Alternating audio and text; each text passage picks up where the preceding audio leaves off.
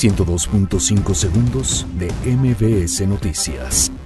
Manuel Velasco asume cargo como gobernador sustituto de Chiapas.